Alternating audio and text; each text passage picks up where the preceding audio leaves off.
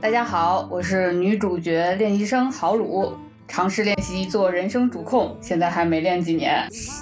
大家好，我是女主角经纪人猫子，希望今后出的每一款游戏都有女主角可以选择。哦这期我们其实本来想做一期默认主角是女性的游戏专题，然后在筹备资料的过程中呢，发现市面上的女主控游戏真的比我们想象中少好多好多，嗯，甚至我一时之间我都想不起来我自己玩过的第一款女主控游戏是什么。对，所以我们就调整了方向，然后想来做一期女主控游戏的历史发展以及目前女主控游戏的现状。没错，嗯，首先我想肯定很多玩家跟我是一样的，就是我在做这期节目之前是完全不知道游戏史上第一款那个女主控游戏是什么的。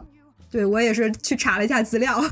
嗯对，其实有一款游戏大家应该都知道，叫《吃豆人》，嗯，然后它呢曾经是第一个让大量女性的玩家参与的电子游戏，因为这款游戏它前所未有的吸引了很多很多女玩家，所以当时这款游戏的北美发行商叫 Midway Games，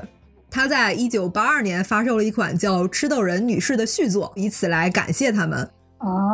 对，这个应该算是当时的第一款以女性为主角的游戏。嗯，然后呢，赤豆人女士发售之后，在一九八二年到一九八六年之间，也陆陆续续有一些以女性为主角的电子游戏被开发出来。在这第一批的以女性为主角的游戏里面，最广为人知的代表就是密特罗德系列，也就是我们俗称的银河战士。它的主角萨姆斯·阿斯兰也经常被称为主流电子游戏里面的第一个可操控的人类女性角色。她在游戏里面的形象其实是一个被太空服盔甲包裹的战士，其实你是看不出性别的。但是在游戏结局的时候，她摘下头盔之后，你就能看到一名飒爽的女性在里面出来。嗯，这个角色之前猫查资料的时候发图给我嘛，我看了以后笑的好大声啊！ 就他的扮相真的特别有年代感。那谁家的太空服下面是比基尼呢？对对摘了对头盔以后，发型还能是一个特别完美的大波 浪， 对对对，我们当时还专门讨论了那个头盔是不是烫发帽的可能。所以我觉得这很 合理。对你性转一下，就相当于一个男宇航员，然后突然脱掉宇航服，里面就剩一个三角裤衩，还有一头完美的金发。他那个壮硕的胸肌在群星的闪耀之下，散发出诱人的光泽，就这种感觉。 呀，我这我这所以，其实，在那个游戏的发展史里面，女性主角其实是出现很晚的。嗯，它会比男性主角出现晚很多，而且很多游戏的主角就算是没有性别，大家也都会默认他是男性。就算是在这个第一款女主控游戏出现之后，很久很久，其实女性为主角的游戏都非常少。嗯，然后我们在筹备这个节目的过程之中，我想了一下，我感觉好像真的有点想不起来我自己玩过的第一款女主控游戏是什么了。卢子老师，你还记得你玩过第一款女主控是游戏是什么吗？嗯，就是其实也是，就是咱们筹备的时候，你问我，然后嗯我想了好久，我才想起来。嗯，应该算是呃《轩辕剑四：黑龙起息云飞扬》这个游戏吧，嗯就是它是一个二零零二年的游戏，嗯，当时肯定没有任何的性别意识，也不是说就是因为它是个女主控，所以我才想玩这个游戏。嗯然后这个游戏里面的话，它很有意思，有一个机甲人儿，还有那种什么会说话的鹦鹉，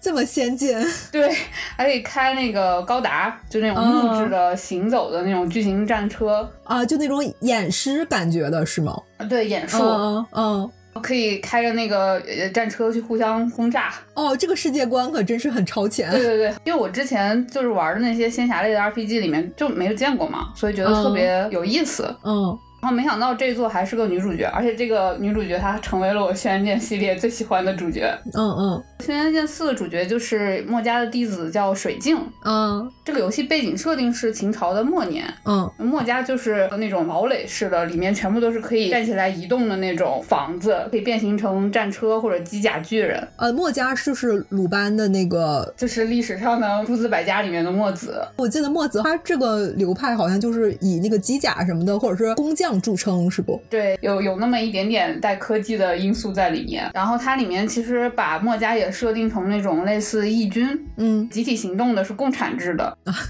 对，就他们一起养孩子，就是孩子都是那种在大托儿所里面那种感觉。然后这个女主的性格就是那种特别叛逆，还有点冲动的那种性格，嗯在这个整个这个组织里面是很出格的。嗯她是个琴墨武僧吧，嗯嗯经济嗯招数就是就是揍，大招是那个惊天动地拳，就叫这个。但是她其实是一个非常热爱把她养大的这个墨家的一个小女孩儿，嗯非常的关心天下。是那种很有一身侠骨的那种女性。其实回想起来，这个游戏它的性别意识是比同时代的那些仙侠的游戏要超前很多的。嗯嗯，然后它里面还设定了一个女二，就是屈贤。这个屈贤就是那种比较柔中带刚的那种性格。嗯这个女二是有自己的完整的故事线的，然后两个姐妹之间的嗯情感是很深的。嗯中间经历了一起去做任务，然后后来又分开成长，达成了一种深度理解，没有任何雌竞的要素，也没有因为男人去改变什么，都没有很土的这种。嗯嗯这个线就会让这个女主角她自己是有自己的人际关系，然后她要保护的家人，还有她愿意去奋斗的那个目标嗯那个男主是姬良，就是历史上那个张良，嗯嗯嗯，设定就是一个手无缚鸡之力的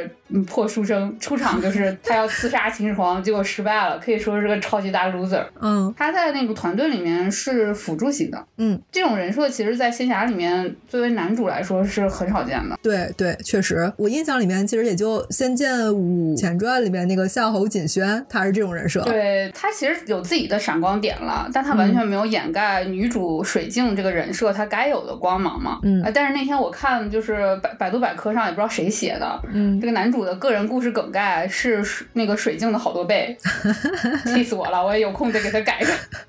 他俩是那种又是战友又是朋友那种特别深度的那种关系。嗯嗯当时我只玩过《仙剑一》《仙剑二》《剑侠情缘》这种，嗯这里面所有的都是女性是辅助型的，嗯而且最后结局都献祭了一个女人，嗯，好像很深情，但你回头一想，其实这种苦全部都让这些女人都吃了嘛。对，所以你对比下来的话，嗯，水镜她的成长线和感情线简直太健康了。确实，当然这边还是得叠个甲，就是这个游戏肯定有时代局限性了，也也嗯二十多年了，嗯，对也有我的对那对对个对年幼滤镜啊。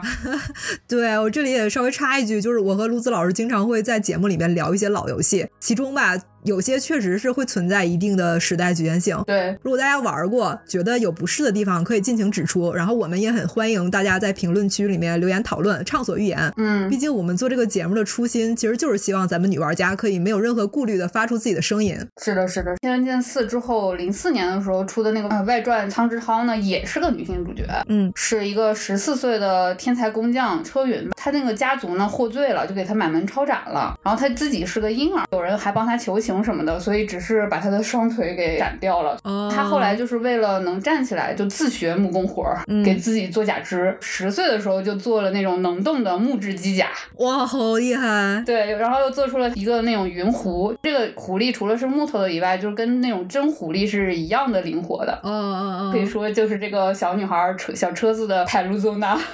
当时那个剧情一开始就是她带着自己的那个机甲作品去见国君嘛，嗯然后说自己愿意去为国出力，嗯希望国君能够把他的家族恢复荣光什么的。嗯就是她这种小小年纪就特别有才华，而且很坚强。嗯所以你就知道她这个角色是很可爱的，嗯而且就是比起《轩辕剑四》，这个苍之涛在事业线上又进一步，他直接就把感情线全都给进化掉了。哦，这三个主角之间其实是没有任何爱情要素的。女二和男主两个人都是成年人，然啊后他们两个人其实是比较关爱这个小少女的。嗯嗯但是两个成年人之间是就是那种有国仇家恨的这种嗯敌对关系，当时这种要素的话还是挺新鲜的，嗯因为所有的那种武侠、仙侠其实都是侠骨柔情嘛，而且如果一旦是设置成女性主角的话，那个柔情的部分还要更多一些。嗯嗯嗯《轩辕剑四》其实是我个人最喜欢的一代《轩辕剑》吧，嗯嗯回想起来，就是除了那种就是设定特别好玩儿以外，还有可能就是当时女性主角这种搞事业做事这种，给我留下了比较深的印象。轩辕剑其实前期的这个游戏的性别意识还可以的。嗯但也不知道后面是怎么了，可能是编剧的那个变性现实体验券儿，这个到时间了就到期了，就后面的那些就比较离谱了。《轩辕剑四》和《苍之涛》的话，就不建议大家再跳回去玩儿了，因为这两代是有多么小组他们尝试全 3D 制作的第一代和第二代，嗯只有宣传画上能看到二 D，其他地方对话的时候连个例会都没有。那个建模真的是太有年代感了。嗯当然，如果你大家觉得能忍，也可以找来玩玩。感兴趣的话，我觉得我们也可以有机会就可以找一些这种老的游戏，然后开个什么讲故事系列的，把你我们玩过的老游戏的剧情讲讲 啊什么的。 呃，对，如果要是大家有比较感兴趣的，可以在评论区留言。嗯，不好意思，讲了好多，就是不没就事是儿。有，因为我当时写这一块儿的时候吧，嗯就是想起这个游戏，就发现这将近十年的线下游戏，我虽然玩过还不错的线下游戏，嗯，但是竟然没有一个是女主控，啊就是还不错的里面没有一个是女主 控。对，主要是我也我也没太想起来， 所以对，而且有一些嗯其实说实话，那那个他们游戏的气质是很贴合，该出一个女主控也很适合出女主控的，甚至就哦比如说编剧也是女、女性这样的，但是也没有出哦女主控。对，因为我以前玩过游戏也不少，就一下子真的就想不到什么就是比较经典的女性作为默认主角的游戏。嗯，一般来说都是只有男性主角可以选，女主角是作为副主控存在的这种会比较多一些。嗯比如以前我玩过一个特别特别老的射击游戏，那已经是就是两千年左右的游戏了，我实在想不起来是叫什么了。然后里面负责打枪的是男主角，有一个负责辅助男主的身份是黑客的副主角是女性，是这样子的设置。对，然后我现在能想起来，我记忆里面最早的一款就是《猎天使魔女》。这个也是我玩过的第一个动作类游戏吧，因为以前我其实是被一些性别的刻板印象影响过，然后觉得自己作为女生可能有点玩不来这种动作游戏，或者说是这种所谓的硬核品类之类的，也没有想过要去尝试。之所以当时会有尝试动作类游戏的想法，其实就是因为我看到了那个贝欧尼塔的宣传图，感觉她的形象很飒很帅。大家都应该都看过，她形象就是一位那种高高的，然后拿着双枪，穿着一身黑衣服，像女巫一样那种感觉。那个时候我年纪还很小嘛，看着这样的主角，我就会对他产生一种很向往的心情。这种感觉，说实话，我在以男性为主角的动作游戏里面，其实是从来没有感受过的。就是有一种我很想成为这种厉害的女性这种感受，可以说是一种代入感吧。嗯然后我在选择角色扮演类游戏的时候，其实也会潜意识的更倾向于选择有女主角可以选的游戏。呃，如果一个 RPG 它只有男主角可以选的话，尤其是像那种男性特征特别明显的，像人王一代啊、对马岛呀、巫师三呀、荒野大镖客呀这些，我就没有那么想玩儿。然后这些我确实也没怎么玩儿， 对，因为因为选完主角之后就发现玩不下去了那种感觉。我我我其实懂的，对对对对对。然后之前卢子老师给我安利那个哈迪斯嘛，嗯我当时也是呃，因为就是他只有男主角可以选，然后我才就拖了一段时间才去玩的。 你为了做节目真的付出了好多， 但是其实，在 RPG 游戏里面，尤其是早年的 RPG，只有男主控可以选的游戏几乎是占了一大半儿吧。所以有的时候，呃，因为这种元素，我会陷入很长一段时间的游戏荒。当时我为什么很喜欢玩那种网游或者说是 MMORPG，就是因为里面可以选女主角。嗯我其实我觉得也正是因为二零零零年到二零一零年这十年之间，MMORPG 的爆发式增长，电子游戏它才从刻板印象的一个男性领域里面脱离出来，吸纳了很多女性去参与。是啊，谁不想用跟自己性别相同的角色去进行游戏呢？对，其实你你刚才说就是 M M O R P G 这种，嗯，说实话，有对于女性来说已经是妥协了，因为它并不是一个女主控 only 的游戏，对它还是说男女，都可以选。而且有基本上来说应该是默认男性吧。对，你在创角的时候，基本上都是给你第一个弹出来都是男性，然后你要想选女性的话，你要再点一个旁边的性别按钮，然后才能是选择女性这样。对，然后咱俩当时定话题的时候，定到女主控 only 的时候，嗯真的是一整个大呆住，因为就发现嗯男主控 only 的游戏这么多，但是女主控 only 的游戏就那么那么的少。嗯，对，为什么会有这样的一个问题呢？我们之前其实几期也涉及到了这个问题的一些切面儿，对，有稍微聊过一下。尤其是在第二期和芭比的那一期吧。嗯，对对对，然后这次咱们也深入的来聊一聊。其实它的原因是很复杂的，但是也很简单。对，就像我们之前说过的，这个男性啊，他就是长期的占据，甚至可以说是霸占着游戏产业的整个上中下游的。嗯，三四十年短暂的这么一个电子游戏发展史里面，男性不断的去霸占这个渠道以后，就牢牢地种下了这种默认性别为男这样的这种恶疾。嗯，就我们先从产业上游来说哈，产业上游嗯就是说投资啊、立项啊、资金啊这些东西。嗯，那你面向女性的游戏设定成女主，这它确实更符合这个项目的逻辑吧。是但是你说面向女性的游戏去立项的游戏就少之又少嘛，而且它品类是非常单一的。对，而且这些所谓的面向女性的游戏，也只是很多游戏开发者自己想象里面女生想玩的游戏，可能也不是咱们女生真正想玩的游戏。对这点，我们在芭比那期其实是分析过的，也引用了一些《看不见的女性》这本书的数据，嗯进行过一些我们的推导嘛。对对那，最终结果就是像你刚才说的，女性向游戏的这个标签儿发展了快三十年，项目类型还是这什么呢？还是乙女 BL 这种 AVG，嗯，或者是一些休闲游戏这些。对，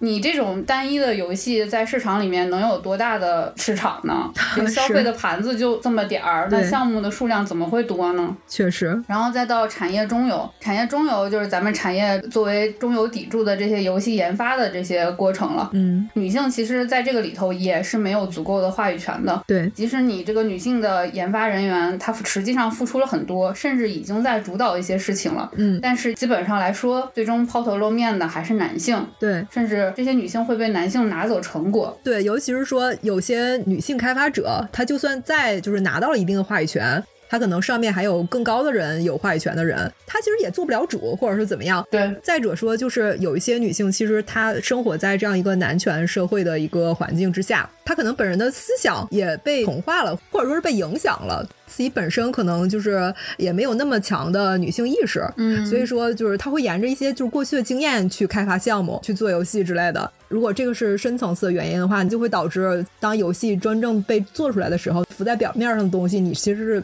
看不到太多嗯属于女性自己的想法或者说女性自己的声音的。嗯，没错。所以说，在话语权完全被男性把控的研发过程里面，又有多大概率他会把主控设置成女性呢？嗯，这些男性如果没有什么特别的目的，就比如说像咱们最前面说的密特罗德，嗯他们想要惊讶一下这些玩家，对吧？啊 对，嗯，他会主动把这种享有控制权的主角角色去嗯让给女性吗？这我觉得基本上来说可以说是不可能。对，就别说主角了，你想想，嗯现在二零二四年了，男人怎么去塑造女性角色的？嗯很多男性还是只会塑造圣母、娼妇、嗯，母亲、妻子、女儿这三种标签化的女性角色，对，而且这三个标签可不能重叠啊，重叠了他们就不会了。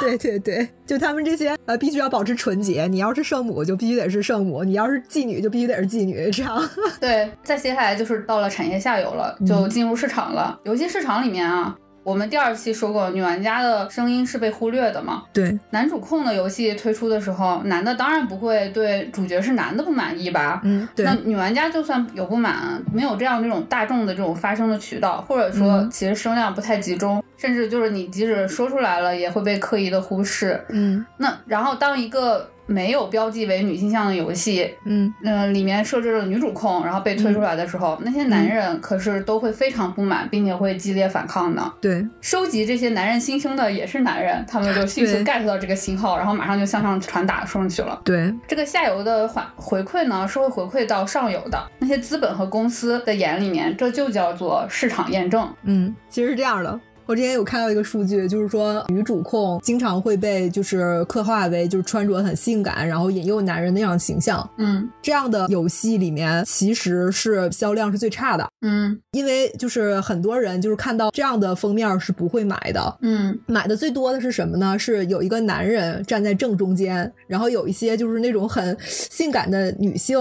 围绕在然旁后边。站在站对围绕在旁边儿，这种是销量很好的。嗯，然后还有另外一种销量比较好的，就是正常的女主角，然后站在那里，就是也会卖的很好。为什么呢？因为有一种筛选机制，嗯男性在中间，然后周围围绕一些女性，这种的是会被大多数的男玩家接受的。那种穿着暴露很性感的女性这样的封面儿，有一些男玩家因为她是女主角，所以就不会买。然后女玩家呢，就会因为哎呀这样的主角，呃，非常的男性向吧，嗯可以说，所以她也不会买。所以就是她得罪了两边的用户，所以说这个销量就很差。然后就是穿着正常的女主角呢，其实就是女生会觉得她是一个就是有女性意识的游戏，就会选择买。而且因为她穿着并不暴露嘛，所以说她没有代表说成人像这一点。然后很多就说青少年也会买，嗯是这样的逻辑。啊，这是这么个理由。嗯，其实就是产业下游玩家的所有的反馈啊什么的，就是会影响资本去做选择。嗯当然，资本也不是说那么的理智哈，其实有的时候。嗯嗯，但大体上来说，他们其实是主力并且去会去规避风险的。所以总体来说，到下游市场里面转了一圈以后，上游对于女主控游戏这个东西怎么去设置这个女主控等等，它会更加的审慎嘛。嗯所以这就形成了一个不是那么乐观的一个闭环。啊嗯作为一个文娱创作者来说的话，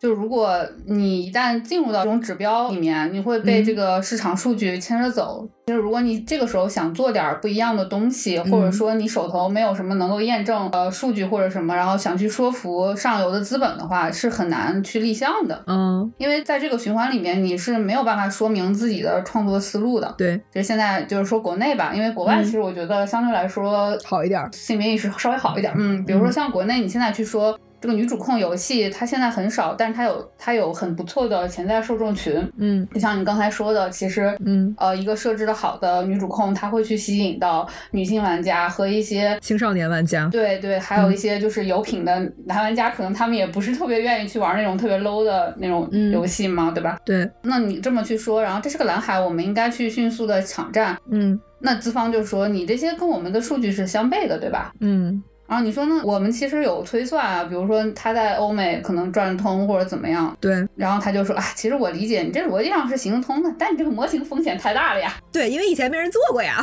才会这样跟你讲。对他们是有一个符合风险收益的一个完整的循环，那他就会按照对这个循环继续去做嘛。对，大家都不想冒险嘛，尤其是资本。对对对，嗯听上去其实好像已经死锁了，就有一点绝望。嗯但是实际上，这个所谓的循环，在我看来还是挺脆弱的。就是我们用内娱这个呃影视剧这个去举例吧，因为影视剧来说，其实女性是它的稳定的大量的一个受众了嘛。对对那内娱对，它是有一个一个烂剧流浪潮，那个烂剧流浪潮呢，嗯，我觉得国产游戏里面也有，就是、嗯呃有一段时间有特别多的垃圾二游，对那种抽卡类的，就是换汤不换药那种游戏。对对对，也是一个类似的东西。嗯，确实，这些烂剧换皮游戏，其实他们赚了很多的快钱。对，那如果按照这种上中下闭环去验证的话，嗯那其实他只要一直拍烂剧就可以了嘛。对，你拍精品是不符合规则的，对不对？嗯那为什么还是有精品的剧出现呢？嗯就虽然也没有那么多吧，因为其实 我们只说从下游来说啊，嗯，观众是不可能一直去吃屎就满足了的。对，那那创作者也不会说我我一直捏个粑粑我就满足了。嗯，市场它按头让人去铲屎，让人去吃屎，是一种痴心妄想的行为。嗯一旦就有这么一个好的作品，嗯。 点燃了观众的一个念头，那就是我生而为人，我本不该吃屎。 然后，那那些好好创作的创作者就能赚到一点钱，这是一种嗯双向奔赴吧？对，也是一种良性循环。对，就每一次奔赴其实都算作一个数据的积累，对于上游来说也是一种教育和吸引嘛。对。观众其实他也不是说天天能看好剧，像咱你想玩个女主控游戏好一点的，还真不那么好找是，嗯，你要想玩，总能玩上。啊、对，总能有那么几个吧。对然后对于创作者来说，其实这个路途还是很漫长痛苦的，对，而且很有可能你坚持不了多久，也许还是要去捏粑粑。哎，这不就是我们游戏从业者现状吗？ 哎，是啊，但是就是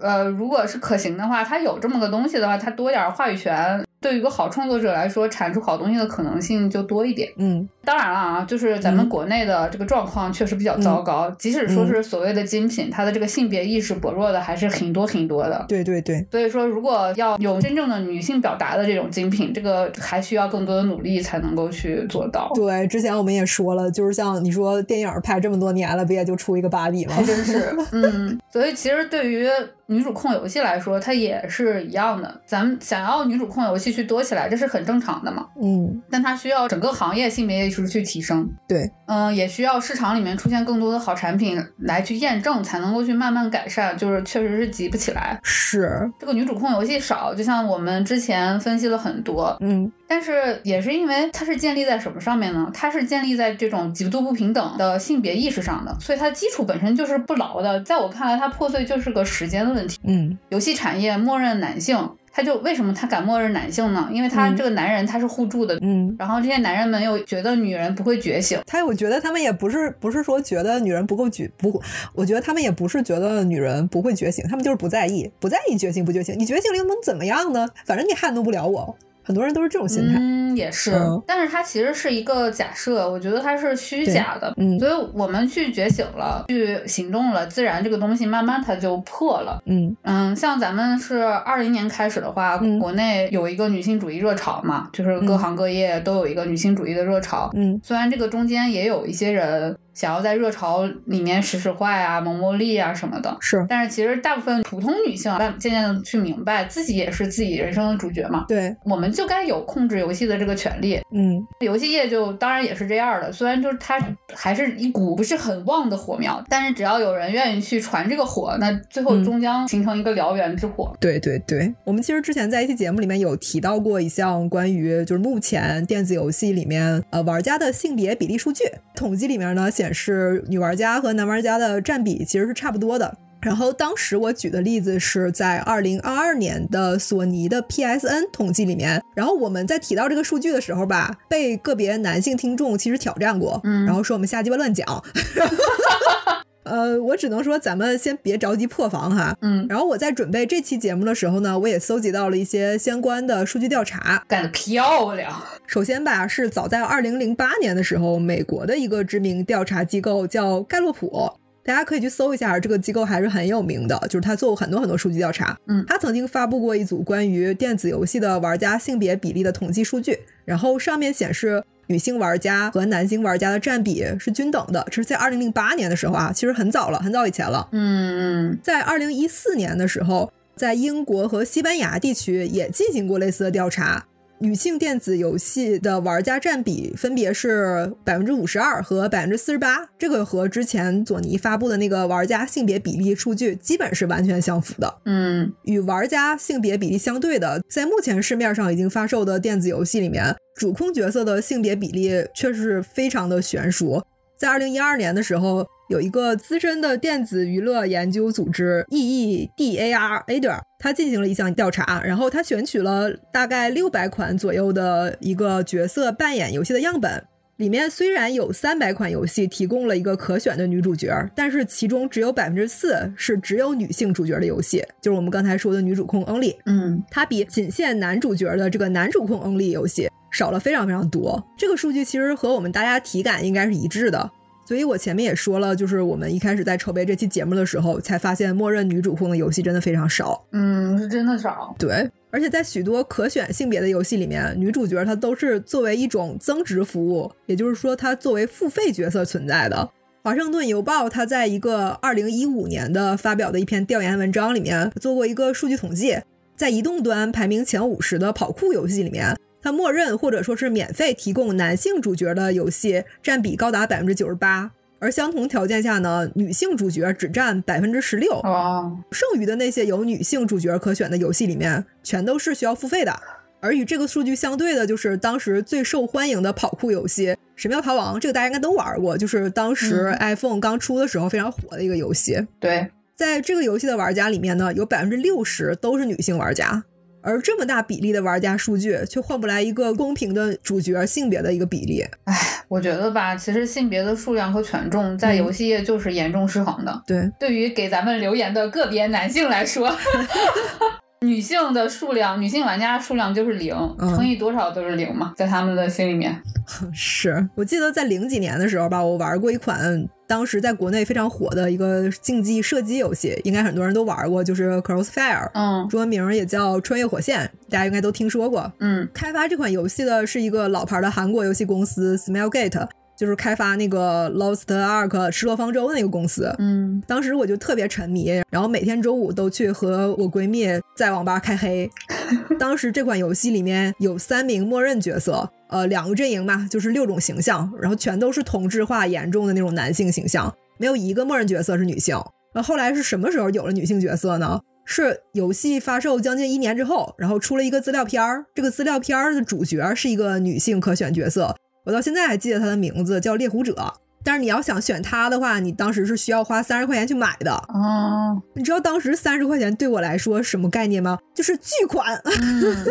真的，我当时还是个学生，三十块钱几乎是我一周的饭钱。嗯，但是当时我还是咬咬牙买了。当我买到这个角色，然后时装进游戏里面的时候，真的感觉特别不一样。嗯就虽然说这个游戏它是一个第一人称射击游戏，其实我自己是看不到自己的形象的，但我就会觉得非常非常开心，因为你能看到就是他拿枪的那个手是不一样的，哦，然后游戏里面的语音也是女性的声音，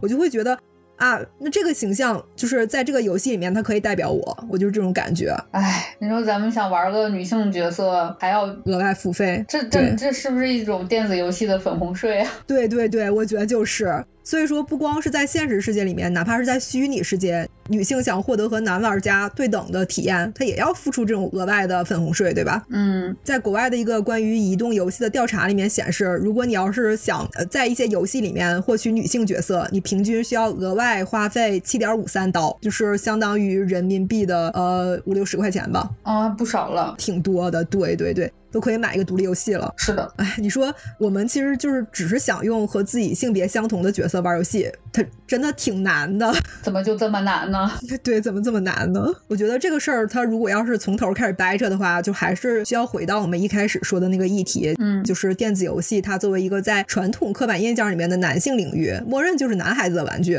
能体现这一点的例子很多，就最明显的就是任天堂那个初代掌机，之前我们也说过，它被命名为 Game Boy 嘛，对其，实就是体现这个现象的一个缩影。嗯所以那些游戏开发者和发行商，他也假定了男孩儿更爱玩游戏这个前提。所以当时在最早诞生的一批电子游戏里面，可控角色自然都是男性主角。而后来吧，就算是一些厂商，他为了想做出创新，因为就是现在男主角已经是红海了，是吧？他想开辟一些蓝海这种，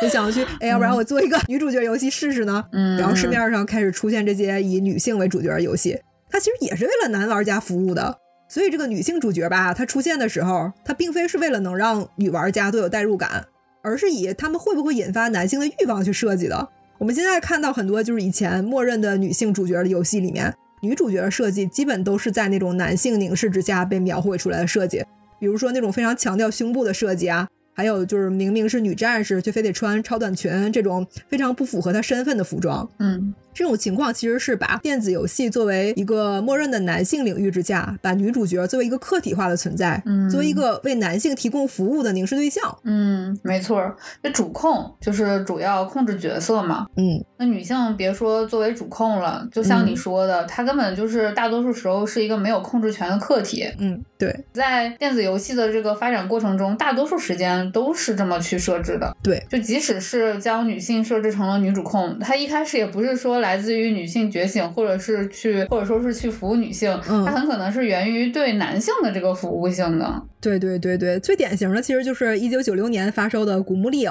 这个系列的主角劳拉·克罗夫。嗯不得不说，劳拉其实直到今天还是一个游戏史上很经典的女性主角形象。嗯尤其是在上个世纪九十年代，电子游戏它被视为一个男性领域的时代，一款射击游戏以女性作为主角，现在看来其实是挺超前的设计。劳拉的设计者托比·加德，他在有一次接受采访的时候表示，在那个年代，游戏里面的女性角色不外乎有两种类型，一种叫 bimbos，就是那种呃美式傻白甜，像很多美剧里面都会出现那种刻板印象的一个金发大胸白人甜姐儿，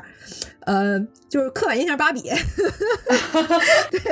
就那样形象，大家应该可以比较方便大家想象。 一下子就明晰了。然后另外一种呢叫 dominatrix，呃，就是那种穿着紧身皮衣，然后手里面拿着一个皮鞭的抖 S 女王的形象。嗯托比他想打破这种女角色的一个设计定式，所以他就设计出了这个扎着麻花辫儿、浑身都是肌肉的一个运动型女战士，就是劳拉。嗯，其实还是挺超前。对，在当时看来是比较超前的。但是在电子游戏这个男性领域里面吧，一个女性主角的存在，它必然是附加了很多条件和前提的。这个前提呢，就是男玩家必须喜欢她。但是呢，讽刺的是，男性角色的存在却不需要任何前提哈。嗯所以在初代的古墓丽影里面，劳拉的形象就变成了一个长着一对儿巨大的胸部，然后穿着短裤和背心儿的一个性感女性形象。但是虽然如此啊，女主角的存在还是吸引了很多女性成为游戏玩家。就像我前面说的那样，作为女玩家，很多时候你是没有太多选择的，这是一个很无奈的事实。嗯截止到两千年呢，《古墓丽影》系列的发行公司，它保守的估计，这个系列游戏的女玩家占比在四分之一左右。比同类型的男主角游戏要高很多。嗯，而随着越来越多的女玩家进入电子游戏领域，也随着这个时代的发展带来的一个女性意识的觉醒，嗯女玩家她不再屈从于电子游戏里面的男性叙事了，开始发出属于女性自己的声音。她们开始对劳拉的形象提出了批判，认为这个形象呢是性别偏见和男性凝视下的产物。事实也确实如此。确实是这样。对，说实话，初代三部曲里面那个劳拉那个胸啊，它其实是非常不符合人体比例的。嗯我打个比方啊，就是像一些韩漫里面那个男角色双开门冰箱那种扭曲感，你知道吧？ 而且躯干和头的比例也很奇怪，我只能说，就是这是一具男性想象中的女性的身体。所以很多女权主义者表示，劳拉的形象其实是强化了人们对女性身体的一个不切实际的幻想。嗯它的存在并没有改变游戏中女性角色的状态，而是简单粗暴的延续和强化了女性角色大胸、衣着暴露的一个趋势。而这也进一步强化了这些游戏玩家把游戏里面的女性角色视为客体和性对象的一个印象。嗯，是。其实你刚才说的那些不切实际的形状的胸、过大的胸啊，还有一些就是他们对于女性的一些妄想，这么长时间了，还是这些东西。 对，到现在其实很多游戏也是这样啊。 这些很性化的这种符号，在我们女性看来，这些男的到底有没有见过女的啊？ 啊，对，就是这种感觉，就是女人的身体根本不是这个样子的。就像很多男性他在攻击一些女性的时候会用“平胸”这个词，嗯那其实我们作为女生，其实完全不在意自己的胸大或者胸小啊。她们那些只是觉得女女生对于胸部大小会很焦虑这种印象，其实都是来自于一些，就比如说影视啊，或者是游戏里面这些女角色给你传达的一些东西。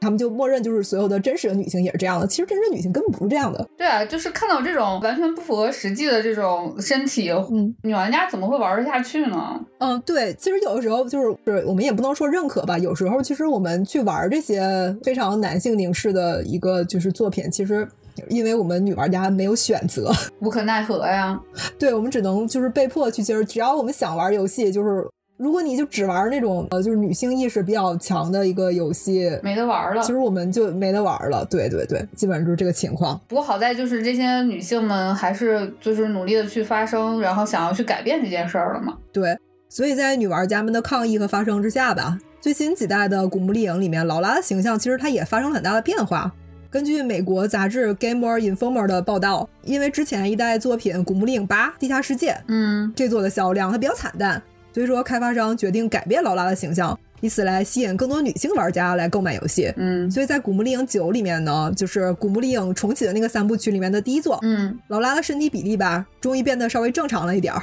里面也不再去特别强调劳拉的那个胸部的曲线，服装呢也从 V 领背心儿加热裤变成了一个普通的吊带背心儿和长裤这种设计。啊，九代的成功大家也是有目共睹哈。嗯第十代《古墓丽影崛起》呢，里面的形象设计也更贴合一名女战士的形象了。她在服装的设计上面摒弃了那种性感的元素，取而代之的是更加符合她探险家身份的一个夹克和工装裤。再后面到了第十一代《古墓丽影暗影》里面，劳拉的形象其实几乎不去强调什么她的性别特征了，而是通过她的手臂的肌肉线条去强调她作为一名战士的身份。所以从第一代到最新的一代，这种女性主角的形象演化就是一种性别意识的进步。当然了，这些女性主角的形象设计肯定还有不断进步的空间，但是如果没有咱们女玩家不断的发声和从业者们的努力，其实是很难带来这种改变的。嗯，得鼓掌，为这些人鼓掌，因为我们还是要相信，就是有部分这种游戏从业者他是在进步的。嗯，然后也要感谢那些玩家们通过发声、通过购买来支持这种进步。对，在国内外的一些社交平台上吧，我们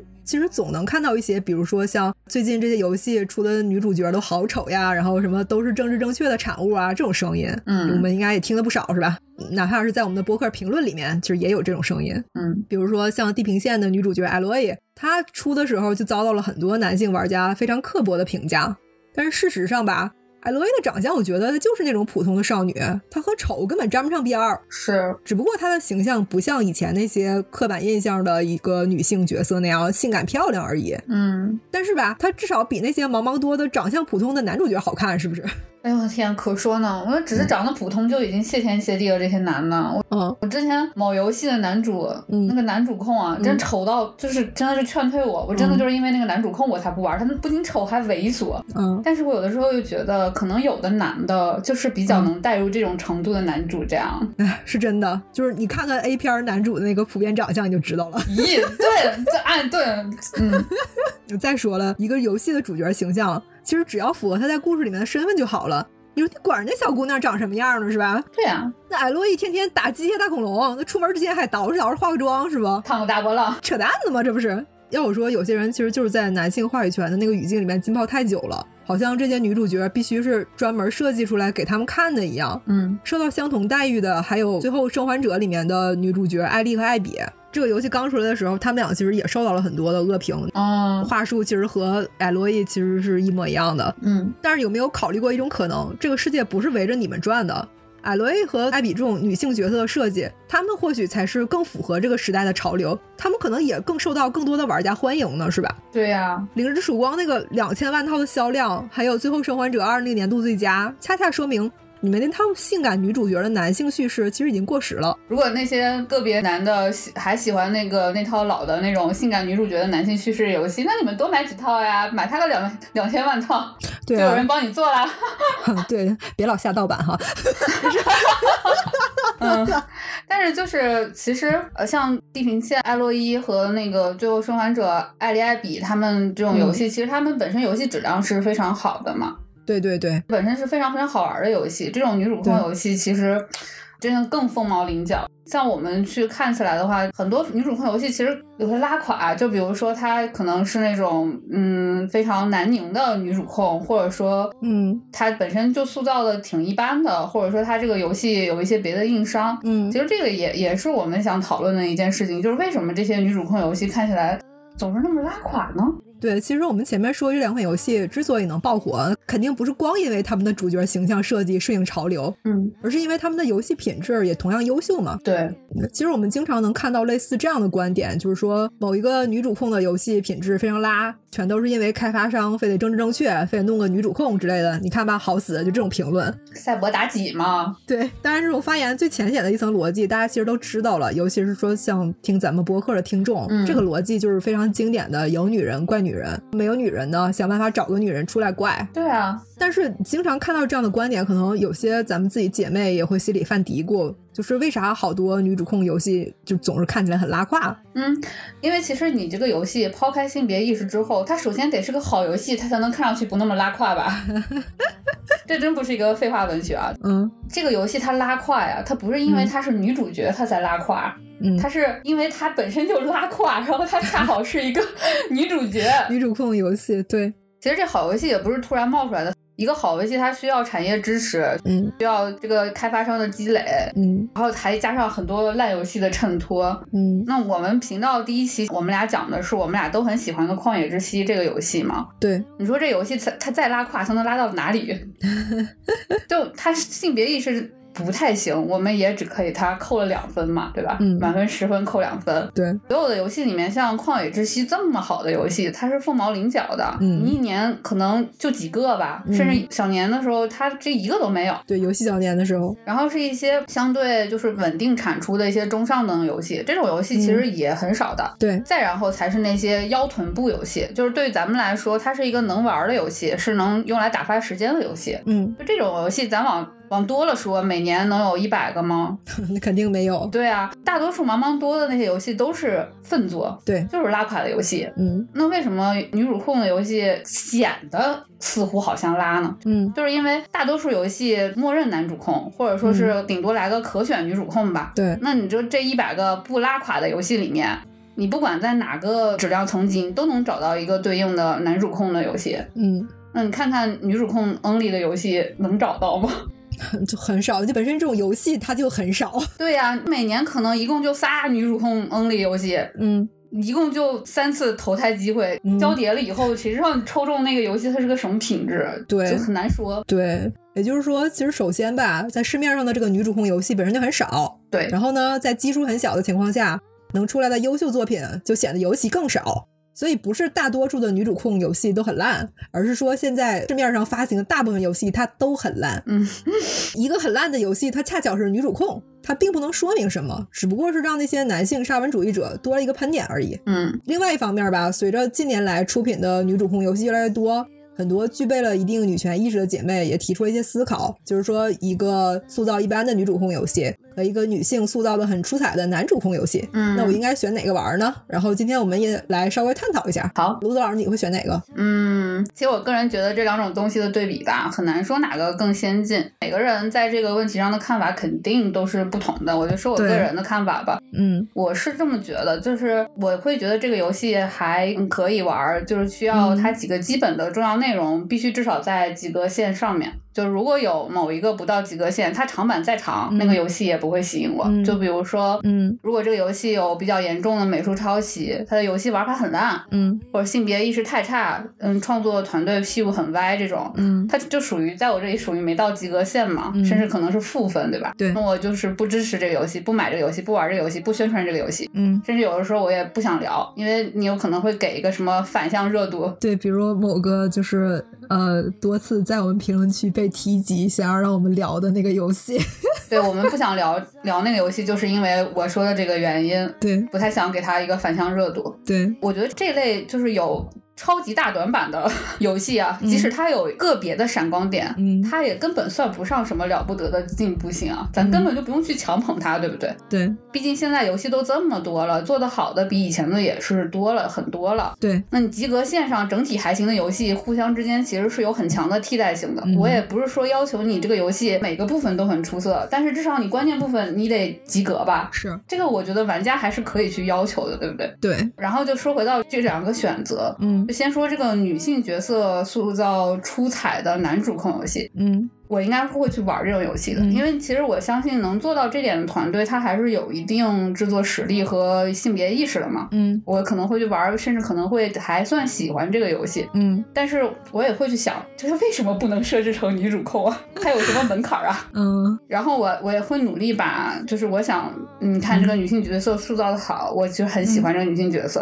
也嗯会去尝试去表达我想要一个女主控的这么一个愿望。嗯那我期待这个团队之后能够去做一个女主控的游戏，然后它里面的嗯女性角色塑造还是如此的精彩。嗯因为其实你期望一个嗯做出过好游戏的团队，它通过加强性别意识的方式去做出更好的游戏，我应该算是比较合理的一个预期。就像咱们在第一期的时候去呼吁塞尔达你去加强性别意识一样，虽然他们没有，对，尤其是比如说像马里马里奥这种，它嗯已经算是一个非常传统的男性刻板印象的男性主角游戏了。对对对对，今年还是出了一款以碧姬公主为主角的一个女主控游戏，出期节目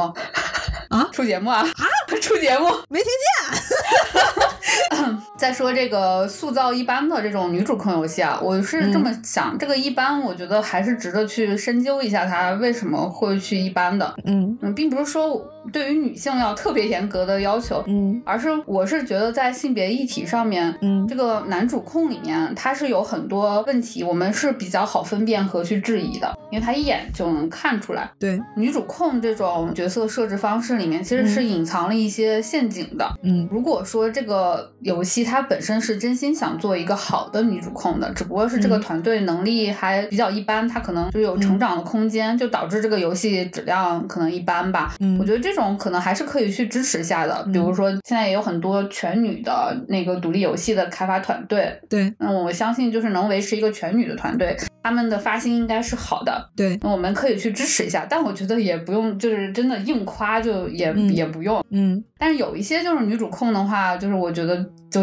很值得警惕了。就比如说，嗯她到现在这个时代了，她的女主控嗯本身还是一个被性化的尤物，嗯嗯，就是她还是去服务男性的。嗯然后是为了让男性随时能看到汝窑、看到露大腿的女人，才会设置一个女主控。嗯没有人在意她是谁，也不在意她有什么故事。嗯，还有比如说有些游戏就是它会设置一个女主控，甚至嗯做一个少数族裔的女、女主控吧，嗯但是它真的就是满足政治正确的需求，就是嗯很多男性的这个主创人员经常会做出这种事情。嗯对于他来说，这个游戏就是交差嘛。对，就是之前我们聊过那个《霍格沃斯之遗》里面格兰芬多现的主角，他就就是那个他的剧情可能就有这样一点倾向。对对对对对，对，就他直接拿个模板过来就把那个故事写完了。，对对对，嗯，这种我觉得也不太能接受。嗯，而且其实大家相信自己的直觉还是很好分辨的。对，还有就是咱们东亚常见的一个类型，就是它确实是个女主控啊，嗯，但是她一旦确定了她是个女主控以后，这个女性她的故事脚本就随她的性别确定了。嗯，呃，看上去好像是一个女性的成长故事，实际上脱不开恋爱、嗯，啊自我成长、顿悟、嗯，回归家庭、嗯什么回归温暖的怀抱之类的。这这种女主控，她就像一个规训里面去提出来的一个假人一样，嗯，对，就是这种我也不太能接受，而且我觉得这个，嗯，我们不应该鼓励，就是我我至少是不会鼓励的，嗯嗯，因为其实咱们女性本身长期是被凝视的那个对象嘛，那我们其实对自己是需要去分辨这个游戏设置这个女主控，她究竟是真的为了展示我们真正的女性的面貌，是去鼓励玩这些女主控游戏的女性，嗯还是说我就是换了一个法子，我继续用男权视角凝视女主控，然后再穿过屏幕去凝视操控这些女主控的那些女孩子们？嗯女玩家去玩一个女主控，想要获得女性力量，然后结果嗯接着被凝视，我就觉得是这样的，是有可能的。就据我所知，其实现在一些国内的电视剧剧本审核，它是不允许出现女性杀夫弑父这种情节的，哦包括它对女主必须要有配对儿这件事情是有要求的。哦，还有这种要求呢？对，interesting。 interesting，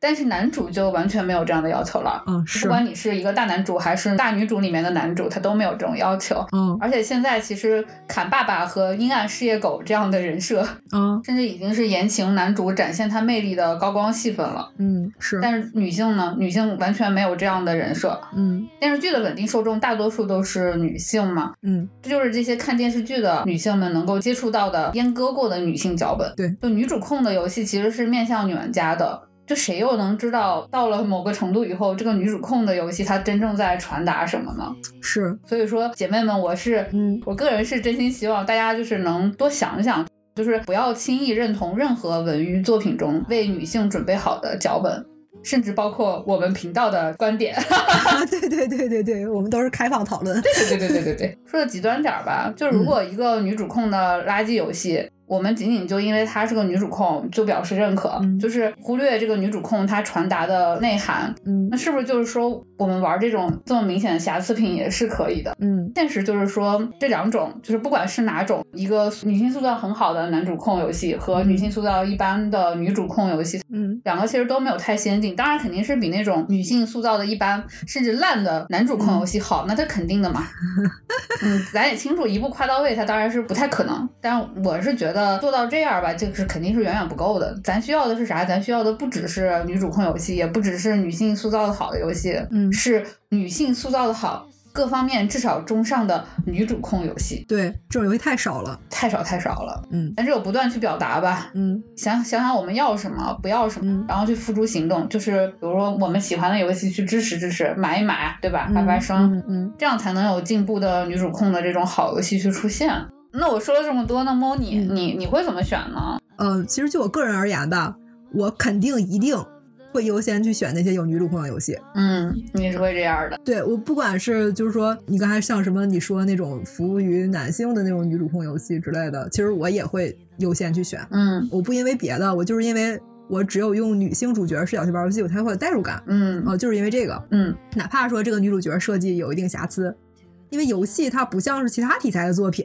交互式这种操作意味着就是代入感，它是其中非常重要的一环。交互是游戏最重要的一个体验，可以说。而且随着全世界的性别意识在进步，已经有越来越多的厂商，他在制作游戏的时候会考虑到使用女性主角。无论是说他这个发心是就是说想服务男性，还是说想就是说真的创造一个那种在蓝海之中创造一个不错的女主角，我觉得嗯呃都无所谓。嗯所以吧，这个也让我的选择变得越来越多了。尤其是像最近这几年，啊无论我玩什么品类，基本上都可以找到有女主角可以选的游戏。嗯当然了，就像卢子老师刚才说那样，有很多女主控游戏，它其实只是打着女主控的旗号去服务男性玩家嘛，嗯它并没有为女性的权益做出什么根本性的改变。但是我们在聊古墓丽影的部分也说了，劳拉的出现，她一开始完全就是南宁的产物，嗯但是她的存在还是让古墓丽影的这个女玩家的比例提升了。在全世界的女权主义，它都处在一个很初级的阶段下，很多东西都是先有再精，我是这么认为的。嗯就像是两百年前，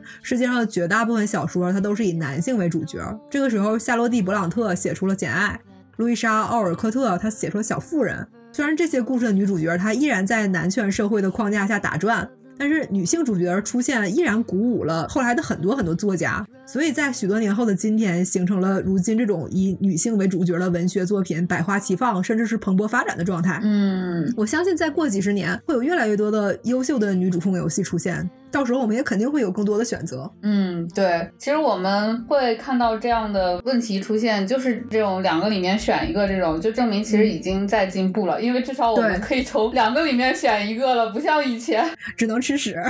对呀、其实就是自由，是来自于选择嘛，你有选择才有自由，对有了选择才有话语权。对，那其实我觉得现在咱们女性玩家在游戏市场里面的话语权是慢慢的在变好了。是因为今天咱们提到女主控游戏嘛，我们都知道嗯有一个被命名为女性向的品类。对，这个女性向的品类，我们之前很多期也都聊过，嗯里面呢包含了比如说像乙女啊、耽美呀、逆后宫啊等等等等这种游戏吧。嗯除了耽美题材之外呢，其他的基本上都是以女性作为主控角色的游戏。然后这个品类它也一定程度上代表了大众对于女玩家群体的印象。很多女生开始玩游戏的时候，也是从这个品类开始的。现在的女性向市场看似是花团锦簇哈，但是这个品类的出现好像并没有太改变，就是大众对于女玩家这个标签的印象。确实，嗯，其实我觉得肯定是比很久之前完全没有女性向标签的时候，肯定还是要好的嘛。对但是确实，如果单从这个标签看的话，没有好太多。嗯首先，咱们之前也说过，就这个游戏标签三十年了，也没有啥发展。嗯就还是乙游或者说就是所谓的大女主和逆后宫吧。嗯它就像是那种被打发给女性的那种过时了的玩具，嗯似乎就是游戏业就觉得哦，给女人这样的东西玩儿就可以了，但这个东西实在是也太不够了。是，就像是每一种文娱产业它的发展都会经过的一条路径那样。嗯，在一个领域里面，它能代表女性用户的品类，总是逃不开一个永恒的话题，就是恋爱。两百年前，《小妇人》的作者奥尔科特其实就质问过他的编辑，说为什么小说里面的女主角在故事的结局里面必须要结婚呢？嗯，而如今历史的马车兜兜转转哈，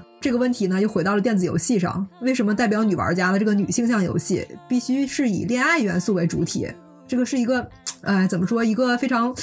这是一个非常老生常谈的问题了，我觉得。确实，就这些游戏，它的确都是以女性为主角嘛，但是随着这些品类的逐渐成熟，它好像也没有怎么改善女玩家的处境，反而让女玩家的这个玩游戏的空间更狭窄了。这种和我们前面说的那些什么 RPG 啊、动作类啊、肉鸽啊这种所谓的大众向或者说是一般向的游戏里面出现女性主角的情况还不太一样，尤其是些逆后宫游戏，我这儿就是先为我接下来的一个偏见发言道个歉哈，可能会冒犯到一些我们的听众。就是我每次看到这个逆后宫游戏都能雷到我，那我加一道雷吧，我也是。好多逆后宫游戏不都是那种类似于什么女人当皇帝，然后男人当嫔妃这种？安利给我的小伙伴说，哎，你来玩这个，这个是大女主游戏这样子。然后我一看，哎，这不就谈恋爱吗？对啊呀、当然，我不是说不能谈恋爱哈，但是我感觉这个和乙游本质上也没啥太大区别。我自己以前也玩过一些乙游，后来我不玩了，就是因为感觉里面内容好像都差不多，尤其是玩法和那个剧情，其实都感觉有点儿千篇一律吧。对，就都是你要去经营一些感情这样子。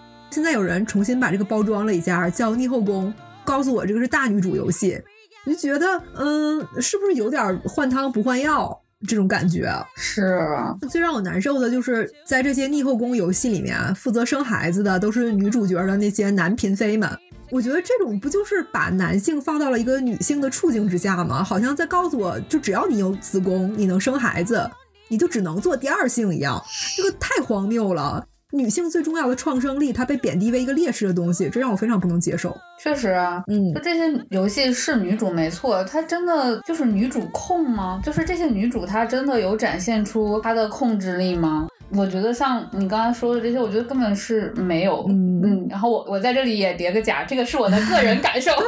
就比如说。嗯，咱拿乙游举例吧，就乙游的女主，她可以挑选自己心爱的男主，嗯我想和谁恋爱我就和谁恋爱，大家都爱我，嗯这样我似乎好像就拥有了这世上最好的一切了。拜托了，就谈恋爱是我努力去玩游戏之后的最大赏赐了，是吗？ 就你你做的好的有乙游，当然不能说人家是吃屎。那我也有一些很喜欢的乙游故事，比如孟子老师曾经啊这就写不的要说了吧。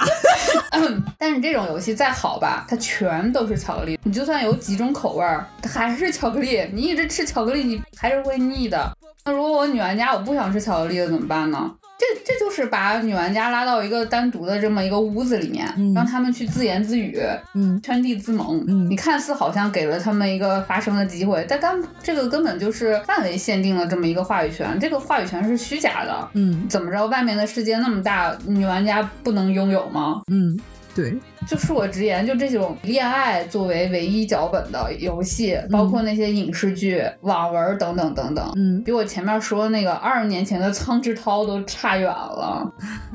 哎呀，你就其实想想挺有意思的。我还是个小女孩的时候，人家都没让我谈恋爱，我现在都这么大个人了，我都做电子报潮这样的播客了。我一看这游戏还把你可以谈在我这里谈恋爱哦，这是我的最大卖点。我、谢谢，我不必了，我已经错峰了，我 我都快绝育了我。 我天。其实也不是说，嗯，其实也不是说不能谈恋爱或者谈恋爱不好，就是你不能老让我谈恋爱，是不是？而且你也不能说你们女的只能谈恋爱，对就是我不想谈恋爱，我想干点别的。然后你跟我说说，哎，你赶紧回去谈恋爱，你怎么回去谈恋爱呢？这种我就觉得，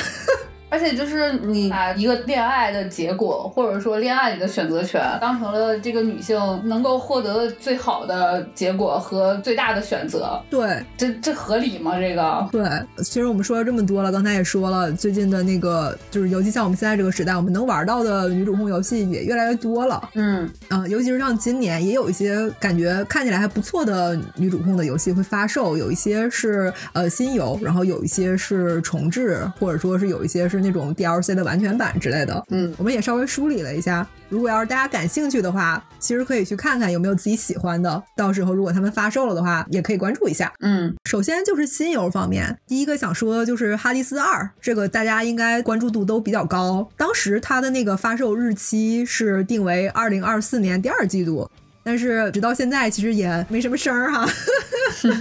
加油啊！对它起宣可能就都只放了一支 PV，嗯嗯呃，因为之前我们也有介绍过哈迪斯的前一作。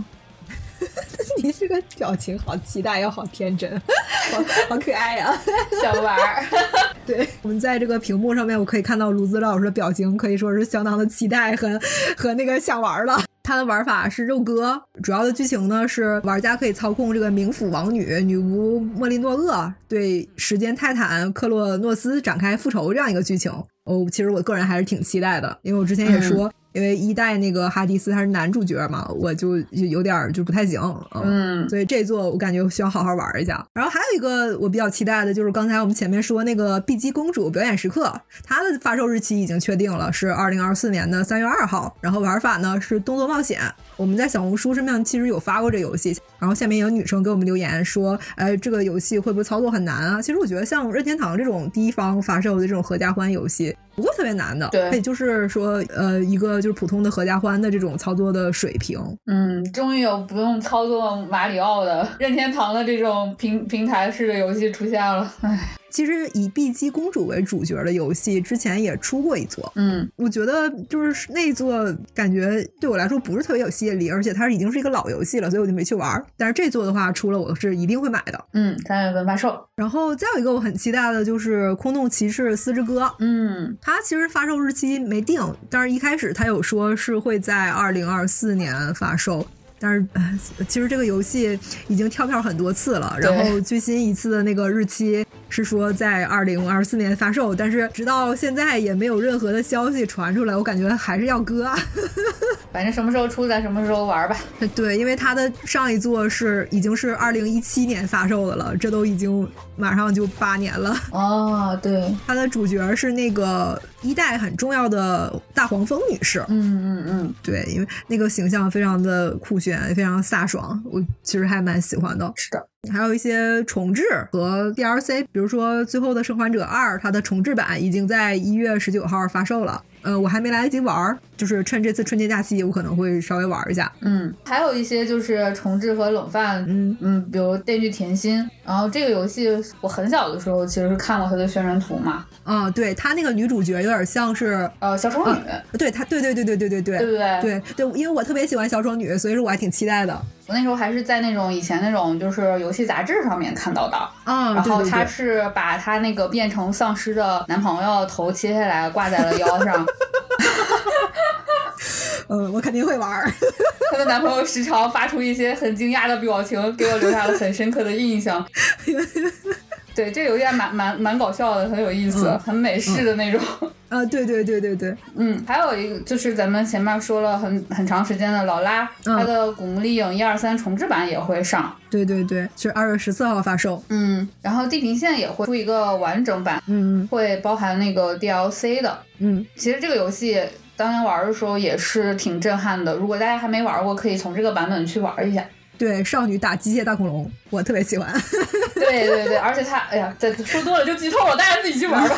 对，然后就说这么多吧。其实还是有很多值得期待的游戏的。嗯嗯嗯，其实我们做这些筹备的时候，就是真的是。以前只是感觉女主控 only 的游戏少，然后真的去找的时候发现真的好少。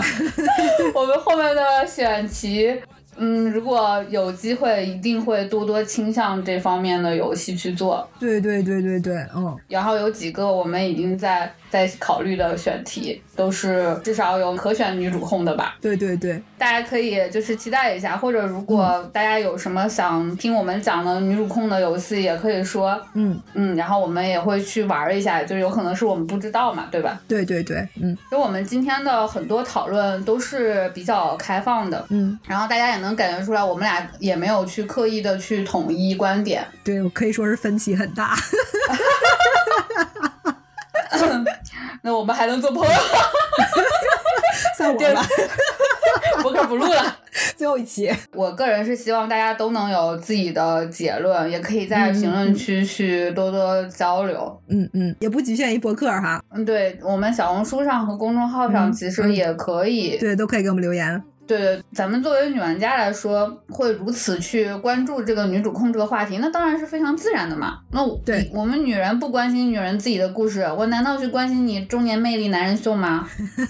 姐妹们在这个话题上面肯定是都有自己的思考的。对，嗯，你不管是你优先去选女主控，像猫子老师这样，还是说像嗯我这种，我可能还是先要求游戏基础质量，然后再去考虑女主控这种。嗯我个人感觉就是，只要你不要去伤害我们女性同胞吧，嗯，就是其实都是可以的。因为归根结底来说，这个世界就是非常的不完美的，嗯对它就是有很多去针对女性有很多的恶意的。对，然后，尤其像游戏行业，尤其是国内的游戏行业，嗯，他的性别意识其实是相当相当相当的不行的哟，比较淡薄的，几近于无。 是，我们女玩家只是想在这种世界里面去顺利的选到和玩到我们想玩的好游戏罢了，对，就连做到这个其实都挺难的。大家都可以有自己的标准的。如果想要一个抒发的话，就是嗯尽尽尽量注意文明用语哈、然后